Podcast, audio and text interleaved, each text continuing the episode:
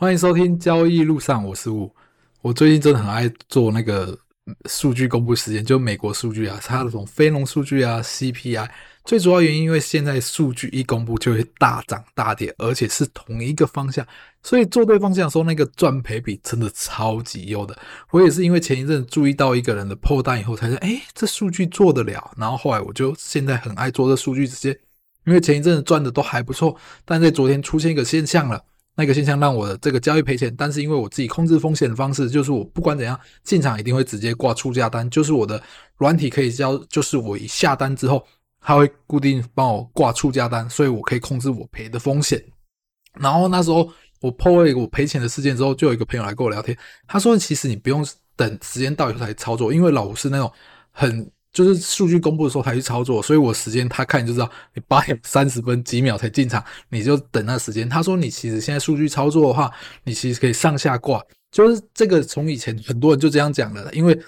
数据出现的时候会往一个方向喷，你只要上下挂以后就比较容易做到了。但这边用上下挂的时候，你可以去想一个事情，它上下挂都是用触价单去挂，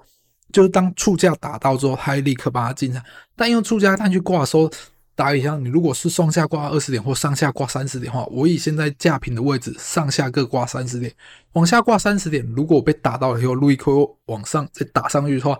这笔单最少会损六十点以上。其实这对我来说好像不是那么好，所以我并不习惯做这种操作。有人会想说，如果上下挂的点数比较少，停损比较少，但上下挂的点数比较少的话，你也很容易就会被打到了。所以我宁可到后来数据出现的时候，方向出去以后才进场。但这礼拜我做的时候，就因为我数据出现之前，在前一两分钟，他们先这个台指期就先上下洗了，他就上下洗以后会把单洗得很空。我所谓的很空，就是原本上面已经挂好的单被人家洗掉之后，变成交易市场上没有什么单了。当没有什么单的时候，就会出现一个状况，叫做真空市场。当真空市场出现以后，其实。挂库出价单是一件很吃亏的事情，就代表有可能几十口单就打穿了好几个价位。当打穿好几个价位的时候，像我进场直接挂就出价十点停损，几乎就一直被爽，一直被爽，一直被爽。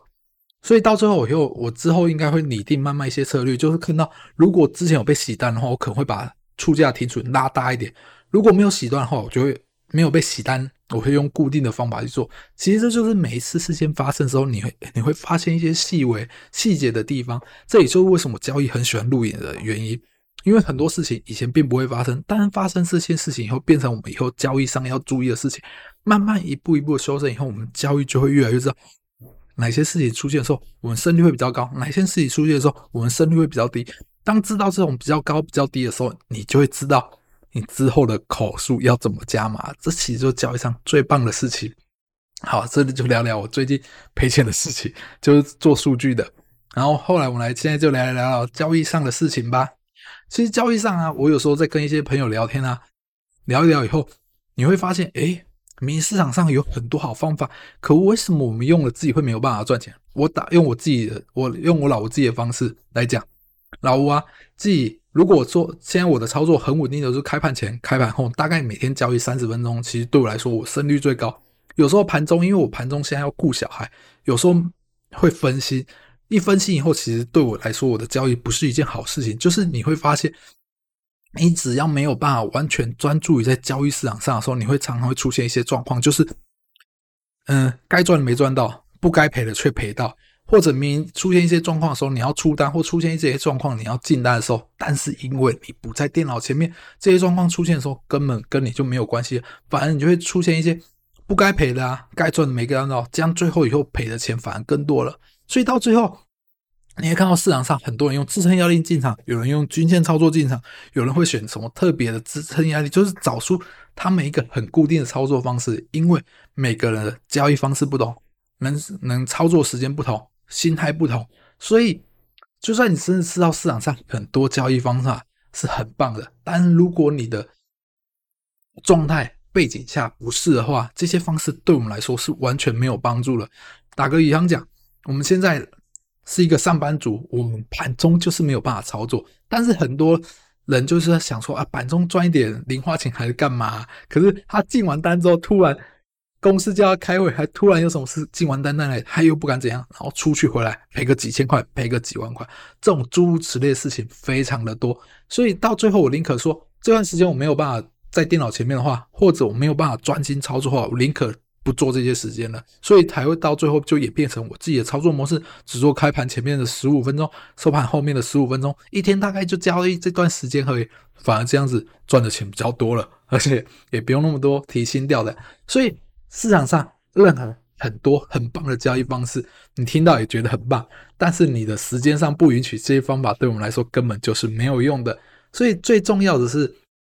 应我们大家都要去找我们哪一个时间可以专注。如果我们就是一个上班族，不能专注在盘中交易，拜托就不要去学什么当冲交易这一类的鬼东西了，因为学了也没有用啊。因为我们上班就是要这样，除非你的工作可能是夜班。或者下午班，嗯，很棒，你可以学当冲的操作，因为你可以好好的在那个时间点去学习。但是你如果是正常一般的上班族的话，那你如果说你可以趁开盘前这段时间啊，那你可以去学开盘前的工作，或者说你想要趁午休吃饭时间，那你很你可以找午休开饭时间这段的操作方式。但是你如果一整天突然会被时不时有人想到你就会抠你的话，拜托就不要做当冲操作。这时候你就可以去学一些比较波段、长久的存股之类的操作方式。所以最重要，市场上操作方式超级多的，最重要的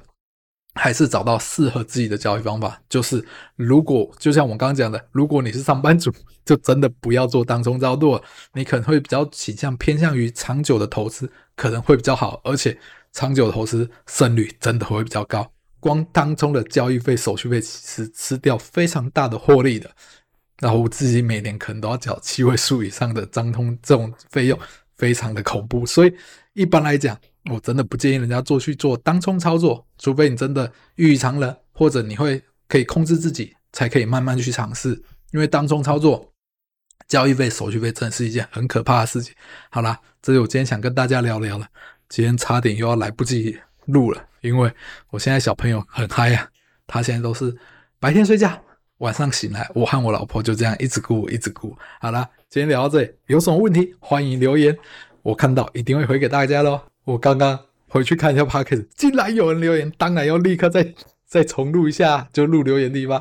我终于知道这个名字怎么念了，他叫歪宁尼，因为他特别有缘。他今天留言是 A 问号 B 一七八七，这是上一集我讲的车牌号，这车牌号码我真的超爱，如果我有，我一定把它买下来。但是我真的不能讲中间号码，就是我如果讲出来，人家知道，我不知道这会不会有什么问题，因为把人家车牌号码整个念出来，哎，那个车牌号码，哎，傻逼一起北七，真的是超好笑。哎，我应该先把他留言念完，他的留言是 A 问号 B 一七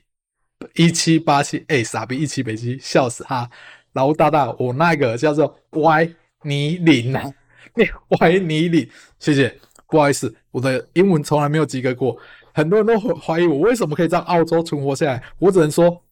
我就是脸皮厚了一点，而且很谢谢我的经理人，不然我真的不知道我怎么活活下来。你知道当初我去，就是我前一阵子去在职专班去补英文的时候，我才知道原来。英文是看字母的，是用 A E I O U 去分字母，我才知道原来是这样练英文的。好，给大家笑一笑就好了。好了，今天这就聊到这里了。好，拜拜。